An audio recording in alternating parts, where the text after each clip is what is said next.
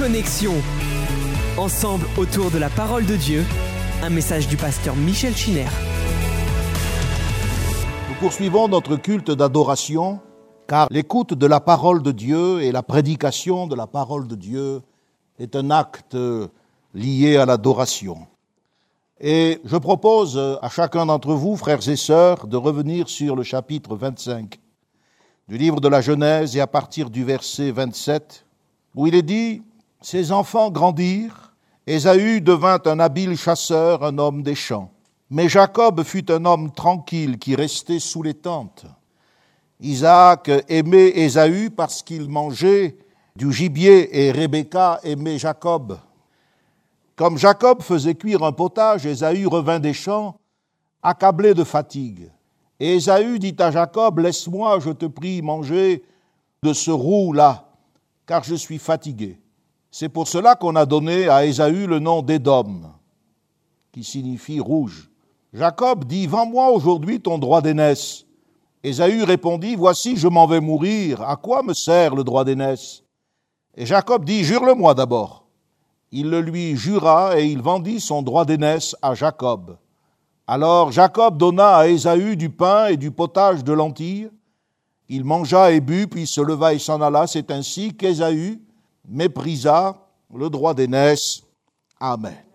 Il est évident que dans une réflexion d'ensemble comme celle que nous avons entreprise, soyons amenés à revenir sur euh, certains textes de manière non chronologique, afin de lier les différentes parties ensemble et de donner une image assez complète de la totalité.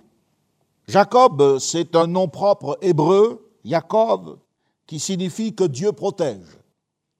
Et ce mot fait un jeu de mots avec le verbe hakab, qui signifie observer de derrière, supplanter, l'idée de dérober. Le mot akeb également signifie talon.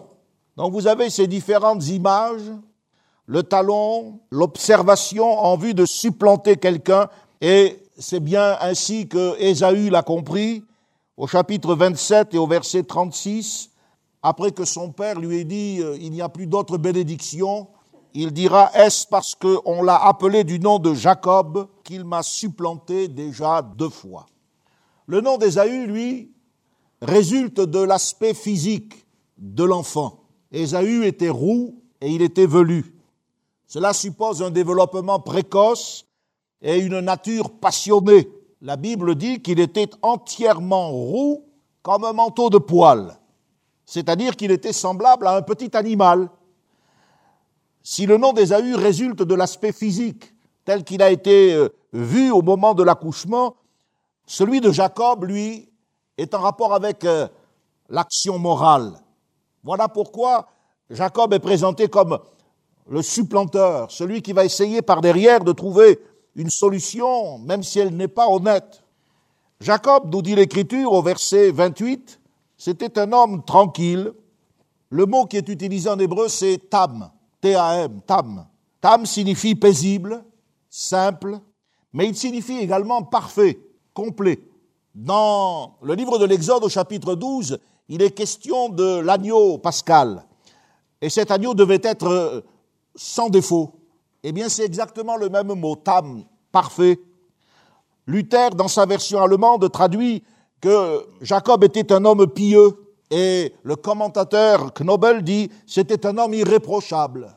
Il ne faut surtout pas penser que Jacob était une mauviette, une femmelette. Il est là à l'intérieur de la tente alors que Ésaü parcourt les champs à la recherche du gibier, lui, on le voit en train de faire cuire un potage, c'est le fils à maman. Plus tard, on va découvrir que Jacob est capable de dormir à la belle étoile avec une pierre sous la tête. Essayez, vous me direz quelques nouvelles, au matin, bien sûr. C'était un homme qui était aussi capable de vivre à la dure. D'ailleurs, nos enfants, ne faut pas les élever trop mollement. Et s'il a été capable, au moment de sa fuite vers la Mésopotamie, de vivre et de supporter un tel voyage, c'est parce que Jacob n'a pas été élevé Voyez-vous comme on peut l'imaginer à une première lecture, là, dans les jupes à maman, dans les tentes? Non. Chez les Hébreux, l'expression demeurer sous la tente correspond à se livrer aux études. Et les rabbins interprètent ce passage en disant que eh bien Jacob était à l'école des patriarches et il restait sous les tentes de Sem. C'est possible car si on étudie la chronologie, je vous ai montré que les patriarches, eh bien, vivaient longtemps. Souvent, on passe de l'un à l'autre, mais on oublie qu'il va vivre 600 ans ou 437 ans. Donc tout ça, eh bien, ça permet de voir que certains patriarches suivent le développement d'autres patriarches. Ésaü, lui, c'est un homme des champs. Il est tourné vers l'extérieur. Les études et les choses spirituelles ne l'intéressent pas. Il est présenté euh, comme un homme euh, de la nature, alors que Jacob, lui, est présenté comme un homme de la culture. Ce sont donc deux natures complètement différentes. D'un côté, vous avez les aspirations paisibles, spirituelles. De l'autre, vous avez l'animation, l'excitation de la chasse. Vous imaginez les randonnées, les captures, l'orgueil de l'exploit du chasseur. Ça existe encore. On pose devant l'animal comme un trophée. Ésaü fait figure d'un second émeraude, avec son avidité, avec sa brutalité de chasseur. Ces deux frères sont complètement différents par leur goût. Comme quoi, les frères jumeaux ne sont pas toujours des esprits jumeaux. Jumeaux peut-être physiquement, mais au-dedans, ils sont complètement différents. Leur goût, leur tempérament, leur style de vie, tout cela les écarte l'un de l'autre. L'un est chasseur, l'autre est pasteur. Ésaü prend plaisir à tuer, à imaginer des pièges. Jacob, lui, pense à faire paître les troupeaux à protéger les brebis et à les soigner. L'un se livre à l'assouvissement de ses passions, c'est un impudique, nous dit la Bible, c'est-à-dire il entretient des relations sexuelles avec des femmes mariées, c'est Ésaü, l'autre, eh bien il est calme, il est tranquille, il cultive l'étude, il s'entretient probablement des vérités qui concernent cette antique promesse du Jardin d'Éden, et en lui, eh bien, naît le désir d'être un élu de Dieu. Donc nous avons une antithèse totale entre le doux et le sauvage, entre un homme correct, un homme modeste, un homme calme, qui contraste avec la manière sauvage, instable, errante, capricieuse de son frère Ésaü. La lutte entre les frères est un thème important du livre de la Genèse. Nous avons la rivalité entre Cain et Abel. Nous avons vu celle entre Ismaël et Isaac. Elle va se prolonger maintenant par celle de Jacob et d'Ésaü. Et cette lutte va se poursuivre jusqu'au calvaire. Chaque fois qu'il y aura un élu de Dieu, il y aura un anti-élu. Par exemple, Saül est un chasseur. Il chasse qui? Il chasse David, qui lui est un berger. Et jusqu'au calvaire, tout au long de l'histoire de l'Église, Jusqu'au retour du Seigneur Jésus-Christ, il y aura cette lutte. C'est par là que se font reconnaître les enfants de Dieu et c'est par là que se font reconnaître les enfants du diable. L'Épître aux Hébreux nous dit que Ésaü était impudique et profane. Hébreux chapitre 12, verset 17. C'est important de le garder en mémoire. On verra ça plus tard. La suite de l'histoire va nous révéler qu'en plus d'être cet homme calme, cet homme fort, cet homme euh, intéressé par les choses spirituelles, Jacob est trompeur et il est rusé. Il porte bien son nom.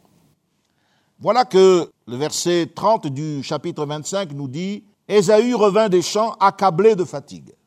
Vous connaissez l'histoire, un chasseur sachant chasser? Eh bien, on va en parler. Et on va voir que le chasseur va se retrouver lui-même le chassé. Avec euh, cette histoire, on voit que les questions relatives à nos priorités sont importantes, parce qu'elles décident de notre avenir en fonction de ce à quoi j'accorde de l'intérêt, ce qui est ma priorité, ce qui est ma primauté, ce qui correspond au droit d'aînesse. Le droit d'aînesse, c'est le droit de primauté. En fonction de cela sera mon avenir. Ésaü est un chasseur habile, pourtant il ne discerne pas le piège. Et on va voir que dans cette occasion, Jacob va être meilleur chasseur qu'Ésaü, qui à son tour, sans s'en rendre compte, va devenir une proie. Il va être piégé. L'appétit d'Ésaü est, très excité. Dans ce texte original, il y a une répétition qui apparaît Donne-moi à manger de ce roux, de ce roux-là. Littéralement, donne-moi ce rouge, ce rouge-là. Le verbe manger pourrait être traduit plus littéralement par dévorer avidement. Ésaü dit en réalité Laisse-moi avaler.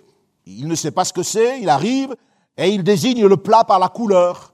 Ce redoublement rouge, rouge, indique que le plat était très rouge. La sauce était très rouge. On sent chez lui la fatigue, mais on sent également l'avidité. Ésaü, c'est un glouton. C'est quelqu'un qui ne prie pas à table, ne prend pas le temps de remercier le Seigneur. Les lentilles, car c'est un plat de lentilles, les lentilles d'Égypte étaient célèbres dans tout l'Orient. Elles poussaient dans des terres rougeâtres, de couleur rouille, ocre rouge. Et c'est ces terres qui leur donnaient cette couleur. Vous savez que les lentilles, avec la graine de semoule, c'est un des plats préférés des populations arabes. Et Ésaü est appelé Édom non seulement à cause de ses cheveux roux, mais aussi à cause des lentilles rouges. La Bible dit Édom, eh bien, c'est pourquoi on a donné à Ésaü le nom d'Édom. Et Édom vient de Admoni, en hébreu, qui signifie rouge. Origine d'Adam, l'homme de la terre. Mais rouge, c'est aussi, on va le voir, la couleur du sang. Et là, je voudrais dire quelque chose. Au verset 29, il nous dit que Jacob faisait cuire un potage. Le mot hébreu, c'est Z, Z-E-D ou Zid, qui signifie bouillir. Et ce verbe en hébreu qui signifie bouillir, qui évoque évidemment le bouillonnement d'un plat que l'on est en train de cuisiner, peut signifier également être exalté, être présomptueux. Et bien sûr, cela évoque tout ce qui se passait, tout ce qui bouillonnait au-dedans de Jacob. Son esprit était en train eh bien, de bouillonner. Il n'y avait pas que les lentilles dans la marmite, mais l'esprit calculateur de cet homme était chauffé, on va dire, euh, à point. C'était le moment. On verra plus tard que cela concerne également Ésaü. Ce jour-là, il n'a probablement rien pris.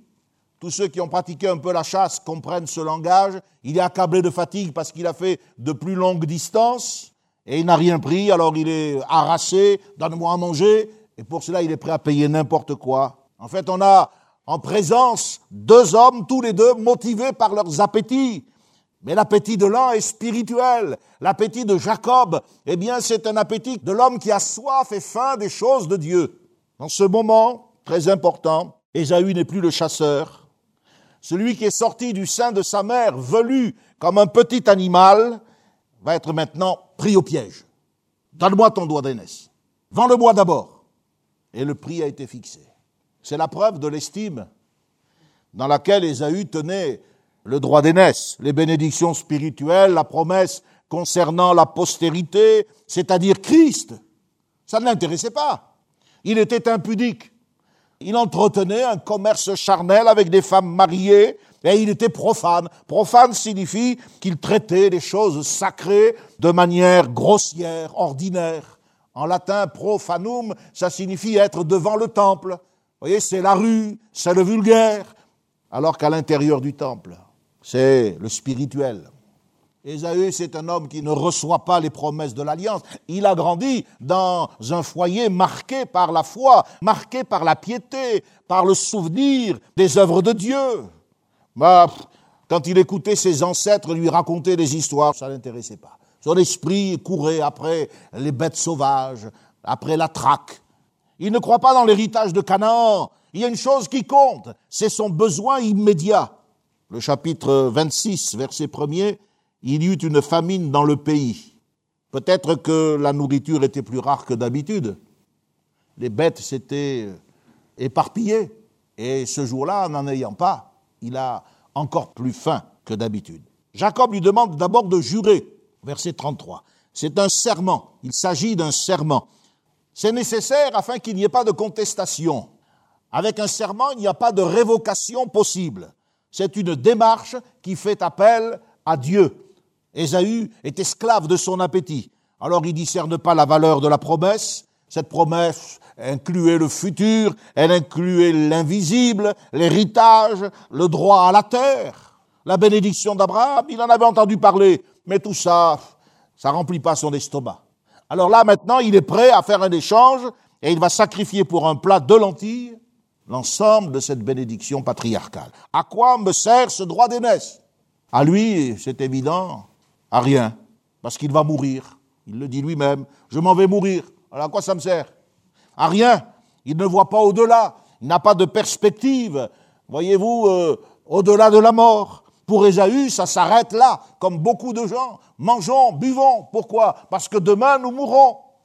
Il ne considère que les choses du présent, que les choses de cette terre. Il y a beaucoup de gens, hélas, qui sont comme Ésaü. Ils sacrifient, ils échangent des trésors éternels pour des plaisirs terrestres, pour des plaisirs momentanés. Ils vivent dans une sensualité immorale, ou bien ce sont des chrétiens, mais ils sont tellement superficiels que leur superficialité est condamnable. Ces trésors, mais Ésaü ne les recherche pas, il ne les respecte pas. C'est pour ça qu'il est complètement différent de Jacob, qui lui est désireux de cette bénédiction. Le problème avec Jacob, c'est que ce désir est accompagné de malhonnêteté. Il accorde de l'importance aux choses essentielles, aux choses spirituelles, mais il est gouverné par sa nature charnelle.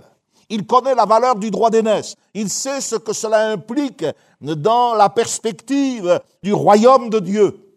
Mais sa nature est telle qu'il va s'y prendre mal. Plus tard, Ésaü, lorsque il y aura le double mensonge qui permettra à Isaac de bénir Jacob en croyant bénir Ésaü, plus tard Ésaü dira, il a enlevé mon droit d'aînesse. 27, 36. Mais c'est faux. C'est une accusation mensongère. Jacob n'a pas enlevé le droit d'aînesse à Ésaü. Ésaü le lui a vendu. C'est pas pareil.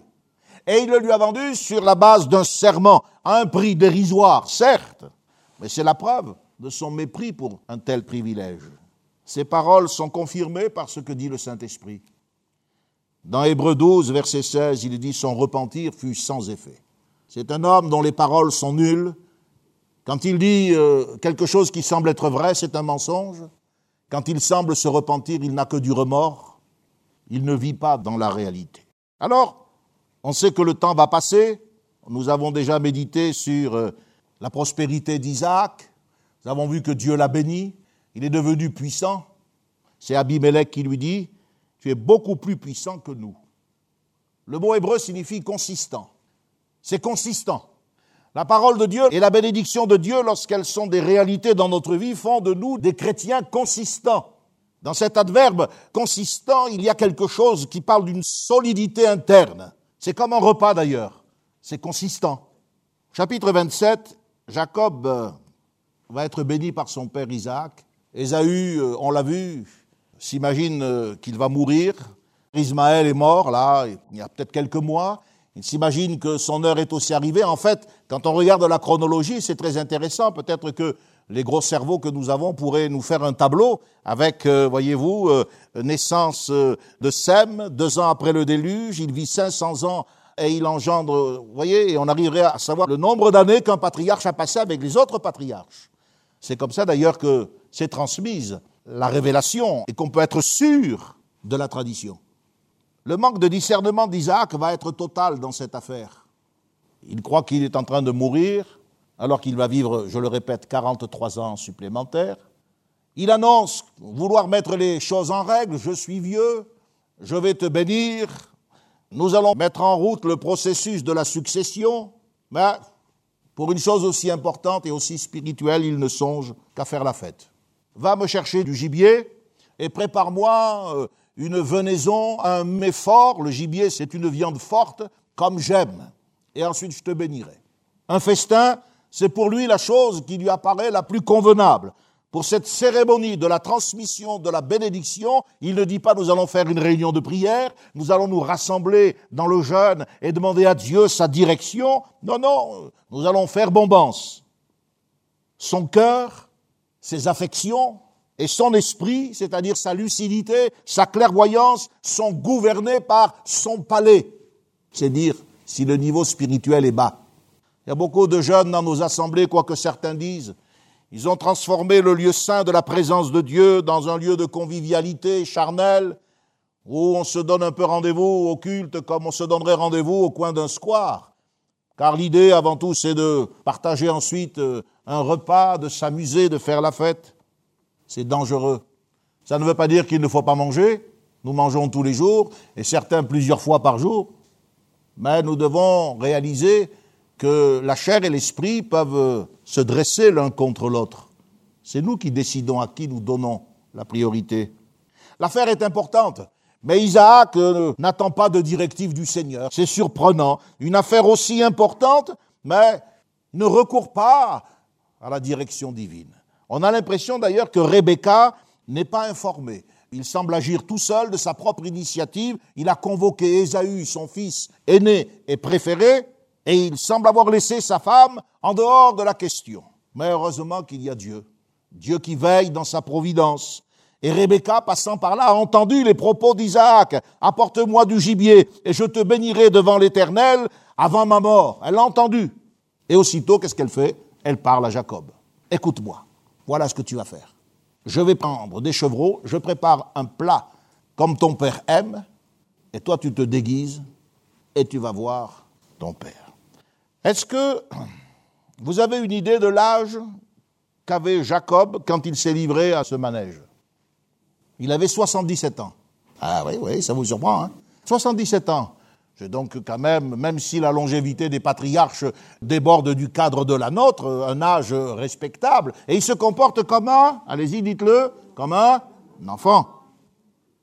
Ce livre au manège de la dissimulation avec les vêtements d'Ésaü et avec le plat de Rebecca, sa mère. Il y a un moment où il faut cesser d'être des enfants, où dans la vie spirituelle, il faut acquérir un peu de maturité. Cesser de croire qu'on peut vivre comme on l'entend, et puis euh, venir là et croire que Dieu va automatiquement nous bénir parce que nous le disons. Jacob va être béni, mais avec la bénédiction va venir une discipline. Le droit à être béni comporte une exigence. Et Dieu va prendre plus de 20 ans, 21 ans exactement, pour discipliner Jacob, afin que Jacob ne reste pas Jacob, mais afin que Jacob devienne Israël. Isaac a soupçonné une supercherie à cause de la voix. Il ne reconnaît pas la voix d'Ésaü.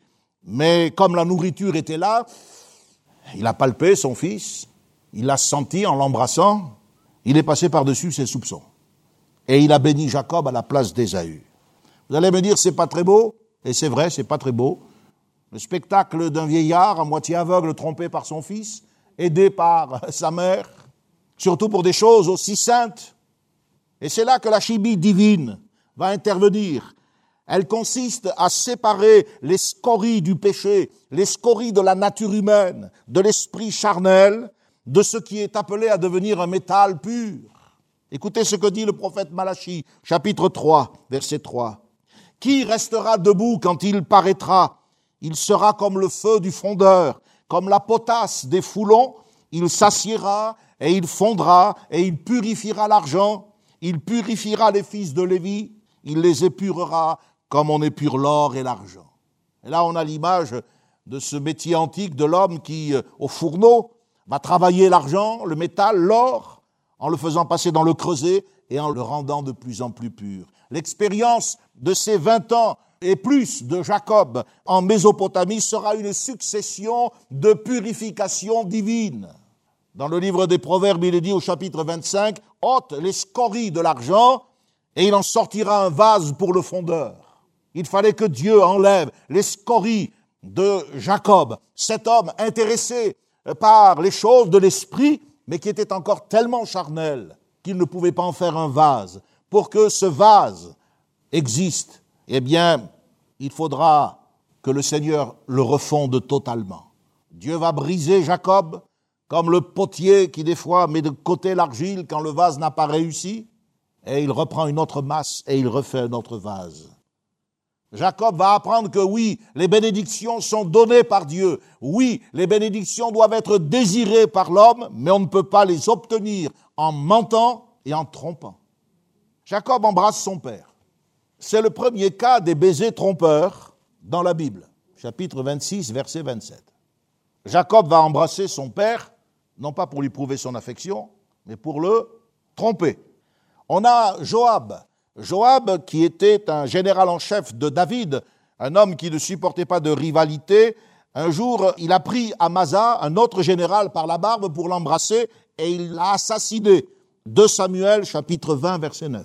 C'est terrible. Embrasser un homme en lui faisant croire qu'on lui donne la collade et alors qu'il l'assassine. Et puis Judas a embrassé Jésus non pas comme un témoignage d'affection ou d'amitié, mais pour le livrer. Ce baiser était un signe de reconnaissance. Vous le reconnaîtrez, c'est celui que j'embrasserai.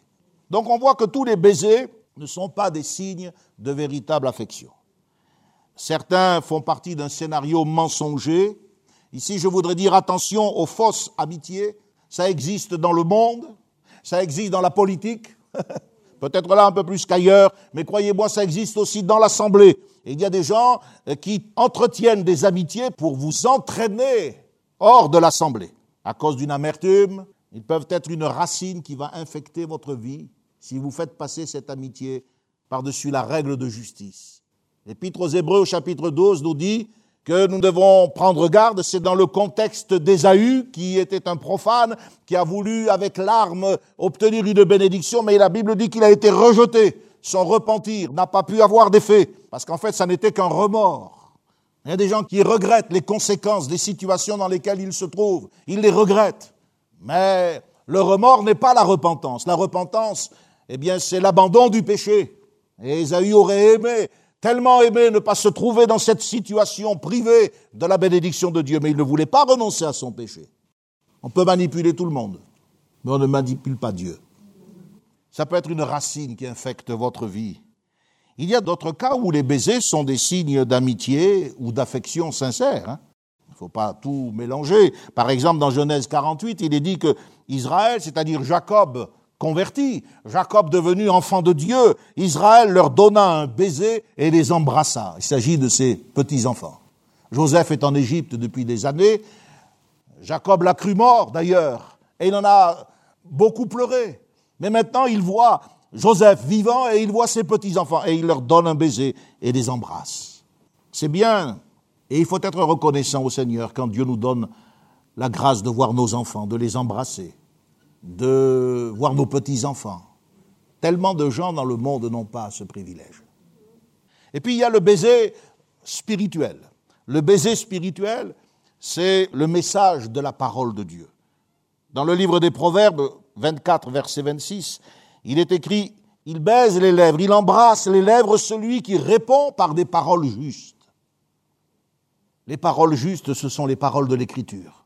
C'est la réponse divine à toutes nos questions existentielles, à toutes nos angoisses, à notre perplexité de mortels. Les paroles justes, c'est la révélation de la parole de Dieu. Alors on voit que, d'une part, les manifestations d'amour, les étreintes amicales ne sont pas toutes sincères. C'est malheureux, mais c'est comme ça.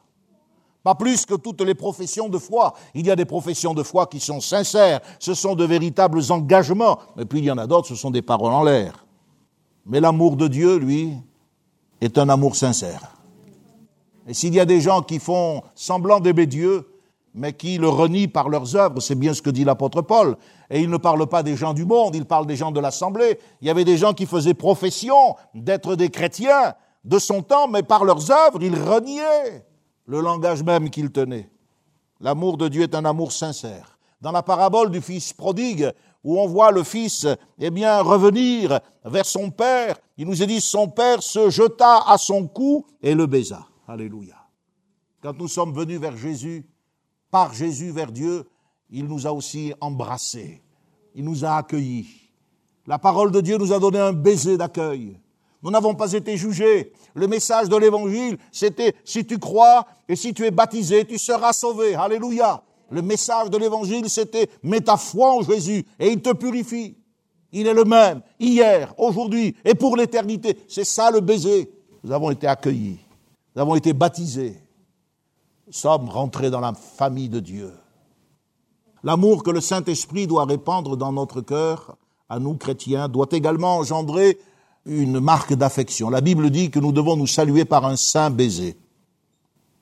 Le Saint-Esprit répand dans notre cœur l'amour de Dieu. C'est pas la sentimentalité de madame une telle, de mademoiselle une telle, de monsieur un tel, c'est pas l'affinité de un tel qui travaille dans le même secteur qu'un tel. Non, c'est pas ça le baiser chrétien. L'affection chrétienne, c'est le fait que l'amour de Dieu est répandu dans notre cœur. Nous aimons tous les frères. Nous aimons toutes les sœurs. Alléluia qu'ils soient riches ou pauvres, qu'ils soient blancs ou noirs, qu'ils soient jaunes ou rouges, nous les aimons. que ce soit un homme, une femme, un vieillard ou un jeune. La Bible dit que cet amour engendre une espérance qui ne trompe pas. Voyez, c'est tout sauf du mensonge. C'est vrai. Alléluia. Même si, euh, avec euh, les restrictions, comme aujourd'hui, on se salue en se donnant des coups de poing. On ne s'est jamais donné autant de coups de poing dans l'Église que depuis qu'on porte des masques. Enfin, c'est des coups de poing fraternels. Et puis il est écrit, il y a plus de joie à donner qu'à recevoir. Enfin, il faut quand même être conscient que dans tous les rapports humains, il peut y avoir une part de malhonnêteté. C'est ce que nous apprend l'histoire de Jacob et d'Ésaü. Le livre des Proverbes est un livre important. Peut-être qu'un jour, si Dieu le permet, nous ferons une étude du livre des Proverbes. Le livre des Proverbes dénonce les paroles chaleureuses qui cachent pourtant un cœur malveillant. Vous savez, celui qui donne le change par des propos amicaux, littéralement, avec de la grâce dans sa voix, alors que le cœur est rempli de pensées dissimulées. Et le livre des Proverbes au chapitre 26, méditez ce passage, Proverbes 26, 23 à 26. Il nous dit que tôt ou tard, ces gens dissimulés sont dévoilés dans l'assemblée. Et je vous le dis de la part du Seigneur, c'est ce qui explique la chute d'un grand nombre parmi nous. Tôt ou tard, c'est dévoilé dans l'assemblée. Alors ils partent. Ou il y a un scandale, un péché, c'est dévoilé. Le mensonge est quelque chose d'abominable. Il crée une fracture dans ce qu'il y a d'essentiel. Et la Bible dit que celui qui profère le mensonge, il parle de son propre fond, c'est le diable. Et si vous regardez l'Apocalypse, la Bible nous dit que l'enfer, il est pour les menteurs. Nous devons être particulièrement vigilants avec la question du mensonge. Car c'est du fond du cœur que la bouche parle. Au verset 20, lorsque Isaac dit, ben déjà tu reviens de la chasse, il croit qu'il parle à Ésaü, en fait il parle à Jacob, et Jacob lui dit, mais c'est que l'Éternel, ton Dieu, l'a fait venir devant moi. Jacob associe Dieu à son mensonge. Quand on est sur la pente du mensonge, on glisse rapidement vers le mensonge blasphématoire. Combien de gens m'ont dit Dieu m'a dit Dieu m'a dit. Qu'est-ce qu'il t'a dit, Dieu? D'épouser celle-là. ah, c'est trop que c'est une, une inconvertie. Mais Dieu ne peut pas te dire quelque chose qui est contraire à sa parole. Sa parole, c'est la règle de la vie. Mais on associe Dieu à notre mensonge. En fait, on a envie de cette fille. Mais il y a un problème. J'obéis ou je désobéis. C'est le problème antique du Jardin d'Éden. Tu as la liberté. Mais que vas-tu faire de cette liberté? Tu peux manger de tous les arbres du jardin mais pas de celui dont je t'interdis de manger. Qu'est-ce que nous faisons de notre liberté? La Bible dit que nous ne devons pas faire en sorte que ce soit un voile pour manifester notre esprit charnel. Jacob va faire Dieu complice de sa ruse. Dans ce contexte, tout le monde va parler de l'Éternel, y compris Ésaü, qui est un profane, un pécheur impur. Mais comme je le disais, l'Éternel, c'est un Dieu qui ne se laisse pas manipuler. Et c'est pas parce qu'on a toujours le nom du Seigneur à la bouche que le Seigneur nous accordera sa grâce. C'est bien toi qui es mon fils Ésaü Et Jacob qui répond avec un aplomb à vous couper le souffle, c'est moi. Verset 24. Jacob est sommé de s'identifier d'une manière solennelle. Et qu'est-ce qu'il va faire? Il va abjurer son identité, il va se renier. Il ment sur sa personne, sans sourciller, alors qu'il est sous serment, il est devant Dieu. C'est bien ce que Isaac a dit. Il a dit, mais apporte-moi du gibier et je te bénirai devant l'Éternel avant ma mort, devant l'Éternel. On est devant Dieu. Avec Jacob, on voit que le mensonge est quelque chose qui s'apprend vite. On n'a pas besoin de prendre des cours particuliers. Ça rentre plus vite que le latin et les mathématiques. Et il a le front, il a l'audace d'aller jusqu'au bout. Il va mentir deux fois à son père. D'abord sur son identité et ensuite en prétendant que Dieu a fait venir devant lui le gibier. Luther, qui commentait ce passage, disait, si j'avais été à sa place, j'aurais abandonné le plat et je me serais enfui. Faut un aplomb terrible. Mais au risque de vous choquer, frères et sœurs, savez-vous que nous avons dans le ministère de nombreuses expériences semblables à celle-ci.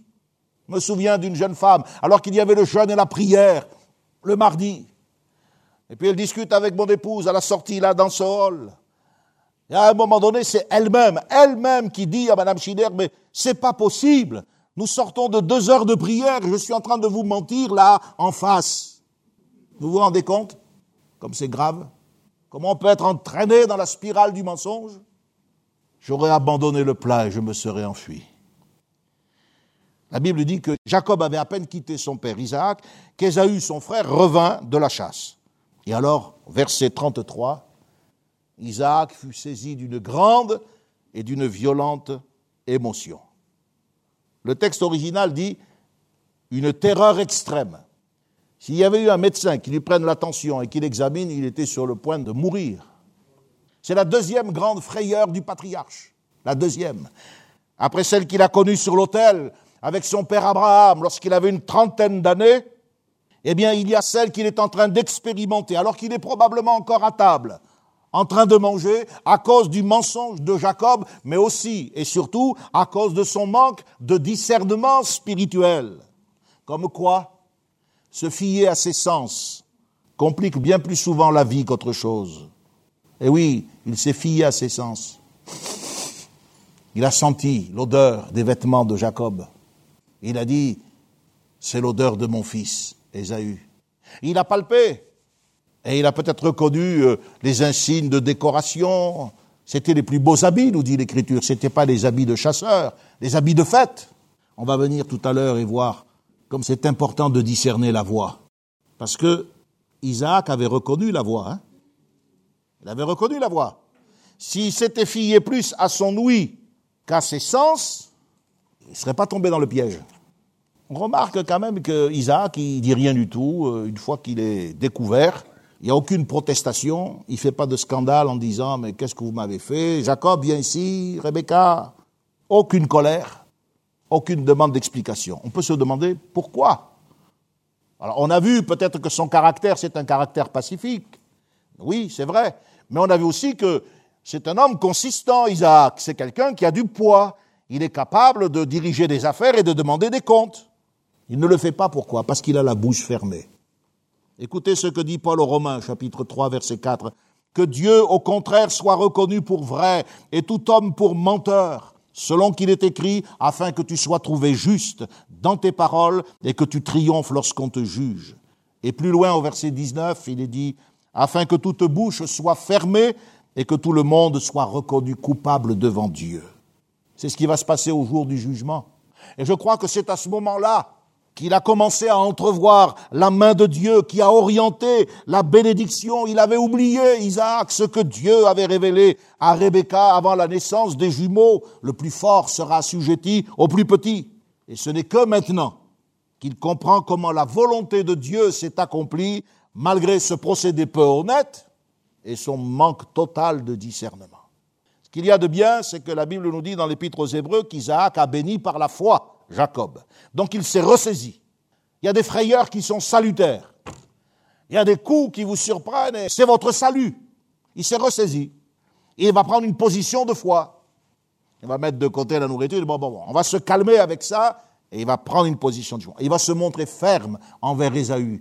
Quand Ésaü lui dit, mais c'est moi, eh bien, Isaac va maintenir la bénédiction qui a été transmise à Jacob malgré lui, mais il la maintient. Il est conscient, là. Et c'est ça qui explique son silence. Il est conscient qu'il ne s'est pas laissé conduire par la parole prophétique. Il a pris le contre-pied de la volonté de Dieu. Ça semble être une histoire de famille et une distribution illégale de succession et de biens euh, familiaux. Mais non, il a pris le contre-pied de la volonté de Dieu à cause des désirs de sa chair. Et je l'ai déjà dit, mais les mariages d'Ésaü avec des païennes auraient dû lui ouvrir les yeux. L'aîné n'était pas celui que Dieu avait choisi pour être le successeur théocratique, c'est-à-dire celui qui participerait à l'établissement du royaume de Dieu. Et il nous est dit dans l'épître aux Hébreux qu'à ce moment-là, Ésaü a piqué une crise, il a crié très fort, il a eu de l'amertume, mais ça n'a pas influencé Isaac. La bénédiction avait été donnée à Jacob, tout était dit, il n'y avait plus rien à ajouter. Mes amis, un jour aussi, pour chacun de nous, tout sera dit. Mais cette fois-ci, on sera de l'autre côté, devant le tribunal céleste. Et il vaut mieux faire les choses en règle. Ésaü, verset 41, c'est très important ce que je vais dire là. Ésaü conçut de la haine contre Jacob, notez bien, à cause de la bénédiction dont son père l'avait béni. Verset 41. Et il dit, les jours de mon père euh, vont bientôt se finir, je tuerai Jacob c'est là qu'encore une fois, dans sa providence, Dieu permet que Rebecca entende, comme quoi les mères, vous savez, elles ont les oreilles qui traînent, hein, et elle dit à Jacob, allez, Phil, va chez mon frère en Mésopotamie, chez Laban, tu te maries là-bas et euh, tu reviendras dans quelque temps quand la colère de ton frère sera passée. Quelque temps. en fait, il va revenir 21 ans après. Et Rebecca mourra entre-temps, elle ne verra plus jamais son fils préféré. Ils vont apprendre, ces gens. Toute cette famille va apprendre qu'on ne peut pas utiliser de tels procédés devant le Seigneur. Ce désir de tuer Israël, on va le retrouver chez les Édomites. Vous avez lu avec moi tout à l'heure que Ésaü, c'est Édom. Les Édomites, ce sont les habitants de Séhir. Et ils ont été, ce sont les descendants d'Ésaü, bien sûr, et ils ont été les ennemis permanents d'Israël. On les appelait les habitants de Séhir parce que Séhir, c'était la chaîne de montagnes située au sud de la mer Morte qui euh, faisait partie de leur territoire. Et ces montagnes étaient constituées aussi de couleur rouge, un grès de couleur rouge. Et ce nom est donc devenu synonyme du pays d'Édom, puisque Édom signifie rouge. Ce qui serait bien, c'est que vous preniez le temps, cette semaine, de lire le livre du prophète Abdias. C'est un petit livre, il y a 21 versets, donc ça prend 10 minutes. Hein. Mais si vous lisez le livre du prophète Abdias, eh bien, au verset 8, vous verrez qu'il parle de Séhir, la chaîne montagneuse de Séhir, et il l'appelle la montagne d'Ésaü. Et là, c'est important parce que toute l'écriture doit être, euh, voyez, mise souvent en parallèle. Voyez, je vous cite l'Épître aux Hébreux dans le Nouveau Testament, mais là vous avez Abdias, mais vous avez de nombreux autres textes dans Ésaïe et dans Jérémie qui sont en rapport avec ce passage de la Genèse. C'est un petit livre qui nous parle d'un grand péché, le péché d'arrogance, le péché d'orgueil dans sa manifestation, voyez-vous, non pas intellectuelle, mais relationnelle.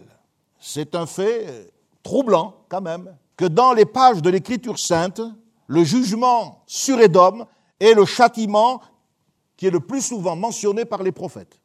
Ah bon? Mais moi je croyais que c'était l'Égypte, je croyais que... Mais justement, on va en parler tout à l'heure de l'Égypte. Non, c'est le jugement sur Édom à cause eh bien, de son tempérament orgueilleux et fier. Abdias comporte un message puissant sur la justice de Dieu qui rétribue chacun selon ses actes et c'est aussi un message d'avertissement sur le danger de la présomption. Il faut que nous l'intégrions, qu'il s'agisse d'individus, qu'il s'agisse de nations. La Bible dit l'arrogance précède la chute et l'orgueil précède la ruine. Proverbe 16. Abdias, et ça c'est aussi très important maintenant, au verset 10, donc de ce livre qui ne comporte que 21 versets. Abdias dit au verset 10 que Édom, c'est-à-dire Ésaü, a été particulièrement violent contre son frère Jacob. À cause de ta violence, dit-il, contre ton frère Jacob, tu seras couvert de honte. Au verset 10. Là, il vous faut noter deux mots. Le mot violence et le mot frère. À cause de ta violence contre ton frère. C'est de façon intentionnelle que le Saint-Esprit a mis dans ce verset 10 ces deux mots et souligne l'approche parenté qui unit les Édomites, descendants d'Ésaü, à Jacob. Et là, vous trouvez les deux mots, violence en hébreu, mais Hamas et frère, Ahika. Ils sont mis côte à côte. Hamas, c'est l'acronyme de Arahakat al-Mukawama al-Islamiyya, qui veut dire mouvement de résistance islamique. Les leaders de cette organisation militaire et politique affirment trouver leur leurs principes dans le Coran et maintiennent se battre au nom de l'islam. Depuis 2007, ce mouvement islamiste qui a pris le pouvoir dans la bande de Gaza est en guerre contre son frère. Hamas, en arabe, ça signifie ferveur, zèle. Mais la Bible n'est pas écrite en arabe, elle est écrite en hébreu. Et en hébreu, Hamas signifie violence. Quand la terre était remplie de violence, déjà, il y avait la marque du Hamas. Et quand Israël est bombardé par des roquettes, c'est encore la marque du Hamas. La charte de l'organisation terroriste affirme la terre de Palestine est une terre islamique. Et le Hamas prône la destruction de l'État d'Israël et l'instauration d'un État islamique palestinien avec Jérusalem pour capitale. Alors regardez comment l'histoire est actuelle et comment la Bible est prophétique. En droit islamique, il existe ce qu'on appelle un waqf, ou wakif en turc, waqf.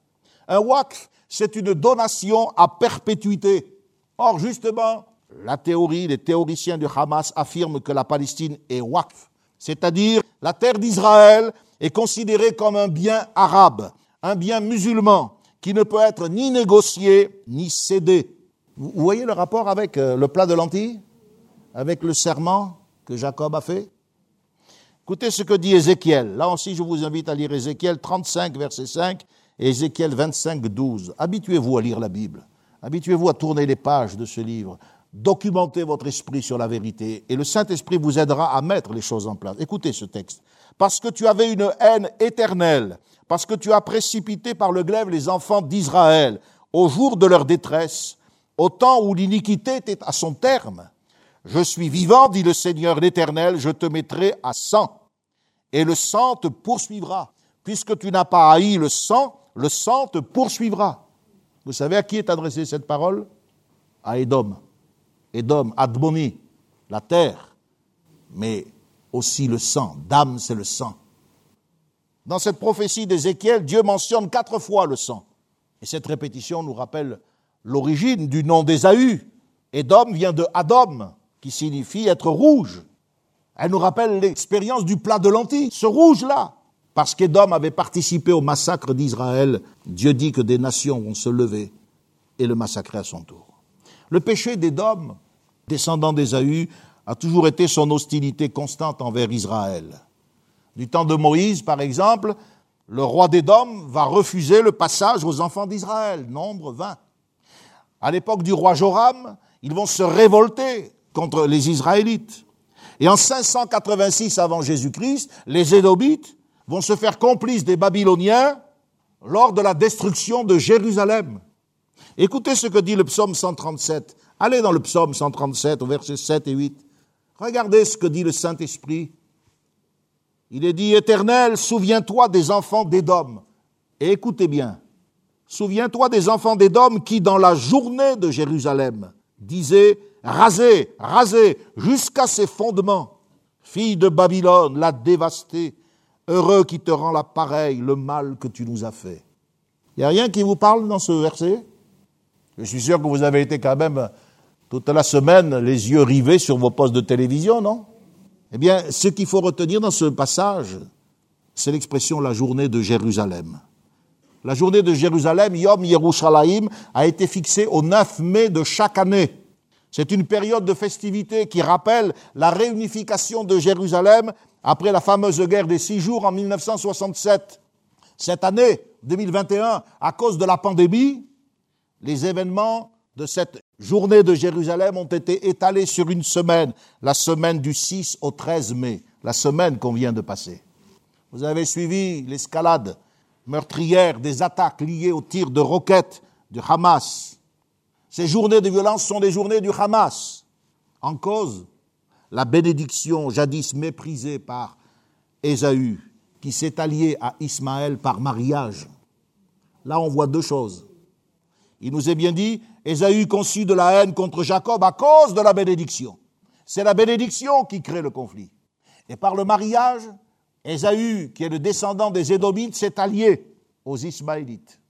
Il nous est dit que quand il a vu que les femmes qu'il avait déplaisait à son père et à sa mère, il est allé prendre Mahalat, une fille d'Ismaël. Vous avez là l'origine du conflit. N'êtes-vous pas étonné que lorsqu'on apprend qu'en Afghanistan des dizaines d'enfants meurent sous des bombes, personne ne manifeste Mais dès qu'il s'agit d'Israël, vous avez des milliers de gens dans toutes les villes de France qui... C'est la bénédiction. Édom est le prototype de tous les ennemis futurs d'Israël et son jugement. Et c'est pour ça qu'il en est tant question dans les prophètes. Le jugement sur Édom représente celui que Dieu infligera à toutes les nations qui s'opposeront à Israël selon la promesse qui avait été faite à Abraham. Je bénirai ceux qui te béniront et je maudirai ceux qui te maudiront. Genèse 12. L'histoire de notre monde. Cette histoire qui est passée par une affaire de plat de lentilles, par la comédie de quelqu'un qui se fait passer pour un autre, elle est là. C'est un des plus vieux exemples de rivalité entre deux frères. La lutte qui était commencée dans le ventre de leur mère et qui avait inquiété Rebecca, vous vous souvenez Elle était perplexe, elle dit, mais si c'est comme ça, pourquoi suis-je enceinte? Et alors là, elle est allée voir Dieu, sans aucune échographie, sans rien du tout. elle apprend qu'elle porte des jumeaux et que ces douleurs, c'est le commencement d'un conflit entre deux nations. Ces douleurs physiques annoncent de grands combats et des combats qui ont une origine spirituelle. Son pressentiment ne va pas la tromper. Ces deux enfants vont s'affronter un jour. C'est non seulement l'histoire d'Ésaü et de Jacob, mais c'est l'histoire des peuples arabes et d'Israël, c'est l'histoire de l'esprit et de la chair, c'est l'histoire de l'Église et du monde. Tout au long des générations, il y a eu des problèmes avec les Édomites. Le règne de David, le règne de Salomon, le général Joab, qui était le général en chef sous le règne de David, tous ont eu à combattre les enfants d'Ésaü, les fameux Édomites. Ce sont les Nabatéens. Les Nabatéens, ce sont des tribus arabes du nord de l'Arabie. Ce sont eux qui ont absorbé les derniers descendants d'Ésaü. Les Nabatéens, ce sont ces fameux sculpteurs de roches qui ont habité la célèbre ville que vous visitez, la ville de Petra. Et les Édomites ont été expulsés. Ils ont été obligés euh, de se convertir au judaïsme à l'époque des Maccabées. Et à l'époque de Jésus, on voit un qui sort la tête du panier. Il s'appelle Hérode l'Iduméen. Hérode, le descendant d'Édom. Hérode qui va mépriser le Seigneur. Alors, si vous lisez Abdias, j'espère que vous serez impressionné. Moi, j'ai été impressionné par le message de ce prophète. Il dénonce l'orgueil immense qui a égaré Ésaü et ses descendants. Il dit euh, Ta demeure est comme le nid de l'aigle, parce qu'ils habitaient dans les montagnes. C'était imprenable. Et puis c'était devenu un carrefour très important sur le plan commercial. Mais c'est ce qui va causer leur perte. Ils se croyaient invincibles. Le mot orgueil en hébreu, c'est zedon ou zadon. C'est un dérivé de zid ou de z. Et qu'est-ce que ça veut dire, zid ou z Je vous l'ai dit tout à l'heure, ça veut dire bouillir. Il faisait cuire un potage. En hébreu, c'est ve yazid. Il faisait cuire le potage nazid. Il y a une répétition. Il faisait bouillonner ce qui bouillonne. Et ce mot a donné, à partir d'un sens littéral, bouillonner, cuire, il donne l'orgueil, être présomptueux, bouillonner au-dedans de soi-même, d'idées insensées. C'est le même mot que l'on trouve, voyez-vous, euh, pour désigner dans la Bible l'arrogance, le fait d'agir avec fierté, d'être rebelle ou d'être insolent. Dans de nombreux textes, je le disais tout à l'heure, et c'est par là que je vais terminer, il est question de la méchanceté des Égyptiens. Si vous lisez par exemple Exode 18, 11 et Néhémie 9, 10, vous verrez le Saint-Esprit parle de la méchanceté des Égyptiens. En fait, dans les textes originaux, il est parlé de leur fierté, de leur arrogance et de leur insolence. Le mot, c'est Zédon. ils sont devenus méchants à cause de cela. On comprend mieux la sévérité des jugements de Dieu envers ce peuple. Et pour ce qui nous concerne, nous, pour notre gouverne, on retrouve ce mot Zédon qui désigne le bouillonnement de l'orgueil, de la nature charnelle. On le retrouve au chapitre 17 et au verset 12 du Deutéronome où il est question, écoutez bien, de l'homme qui par orgueil n'écoutera pas le sacrificateur placé là pour servir Dieu. L'homme qui n'obéit pas à ses responsables spirituels par orgueil. Au chapitre 18, toujours du Deutéronome et au verset 22, il est question de l'homme qui par zédone, par orgueil, va annoncer des choses prophétiques qui ne s'accompliront pas. L'audace prophétique. Lorsqu'un prophète annonce des choses qui ne se réalisent pas, il parle par orgueil, prend la place de Dieu. Les Édomites croyaient pouvoir disposer de tout comme de leurs ancêtres. Ésaü, eh bien, vivait comme il l'entendait, dans le désordre, d'une manière charnelle, et il croyait qu'il lui suffirait de taper du pied, de pousser des cris amers pour euh, être béni. Ésaü prétendait maintenir ses droits à la succession patriarcale alors qu'il avait méprisé les choses spirituelles. C'est lui qui a vendu. Le Nouveau Testament dit qu'il a été rejeté. Il y a des gens comme ça dans les églises. Ils croient que parce qu'ils crient, ils vont obtenir gain de cause. Ils résistent aux serviteurs de Dieu, à la parole de Dieu. Ils ont de l'audace dans le domaine des dons spirituels. Je pense que, en plus du contexte historique que cette méditation donne, apporte à l'actualité que vit Israël, elle nous parle. Revêtons-nous d'humilité et marchons dans la charité Soyons à l'image de Jésus-Christ, des hommes et des femmes porteurs du message de la bonne nouvelle, non pas en parole, mais en action et en vérité. C'est tout ça qui a mis en désordre la famille d'Isaac. Il n'y avait pas de vérité. Il y avait du mensonge. Il y avait des clans, il y avait des préférences. Et ça, des fois, ça existe dans l'Église. Après, on veut s'en sortir.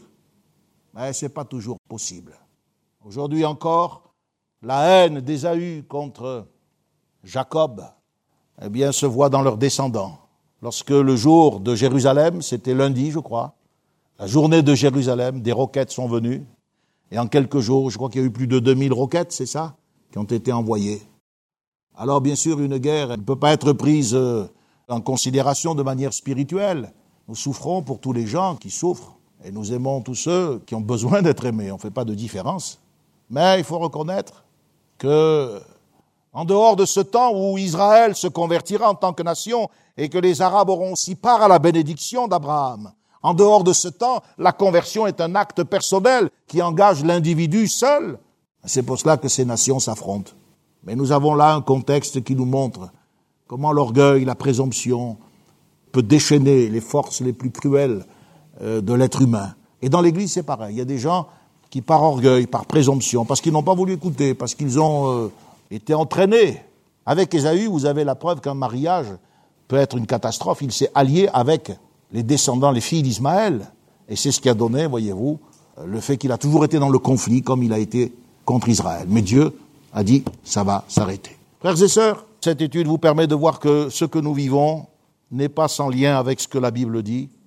Et nous devons nous préparer à attendre des cieux le Seigneur Jésus-Christ. Que ce soit lui qui vienne ou que ce soit nous qui partions, il faut être prêts. Alors, laissons l'Esprit de Dieu agir dans nos vies et laissons la parole de Dieu éprouver notre cœur de façon à ce que nous puissions euh, pouvoir lever les yeux vers le Seigneur. Je vais terminer par la prière, demandant à Dieu de vous bénir chacun au septième, dans vos maisons, ici aussi. Seigneur, ta parole nous impressionne parce qu'elle nous montre les liens, les relations qui existent entre ce que tu dis de l'histoire de ces patriarches et la réalité que vit aujourd'hui ce peuple qui est issu de ces patriarches. Nous voyons comment Israël doit, comme Jacob, passer par le creuset, passer par la difficulté, afin de reconnaître son Messie, afin de reconnaître son Sauveur. Nous avons de la peine pour ce peuple qui s'est endurci, et nous avons de la peine aussi pour ceux qui euh, réclament de cette manière cette terre que tu as donnée à la postérité d'Abraham. Veuille bénir ces nations, veuille bénir ces gens, être auprès de tous ceux qui souffrent en particulier, permettre que l'Église de Christ qui est à Tel Aviv, à Jérusalem, puisse apporter un témoignage de réconfort, que les frères et les sœurs qui sont dans la bande de Gaza puissent aussi aider leurs concitoyens. Nous prions pour que tu étendes ta main sur notre pays de France, que tu nous donnes encore la liberté d'annoncer ta parole et d'être à ces rendez-vous de l'Église. Seigneur, nous voulons tirer parti pour notre vie aussi, te demander pardon pour notre orgueil, pour toutes les fois nous avons été présomptueux, arrogants, nous n'avons pas accepté les conseils, les consignes, les avertissements. Nous te demandons, Seigneur, grâce. Nous croyons que tant que tu parles, tu fais une œuvre de perfectionnement. Enlève les scories, en effet, afin que, avec cet argent, nous qui avons été rachetés, tu puisses faire un vase pour le fondeur, un vase dans lequel tu répandras le Saint-Esprit. Bénis donc chacun de tes enfants qui a écouté ce message Fais-leur prendre conscience de l'actualité de ta parole, de sa vérité, et bénis-les en les sanctifiant, en les gardant. Que toute euh, hypocrisie, tout mensonge et toute forme de dissimulation soit bannie de notre vie.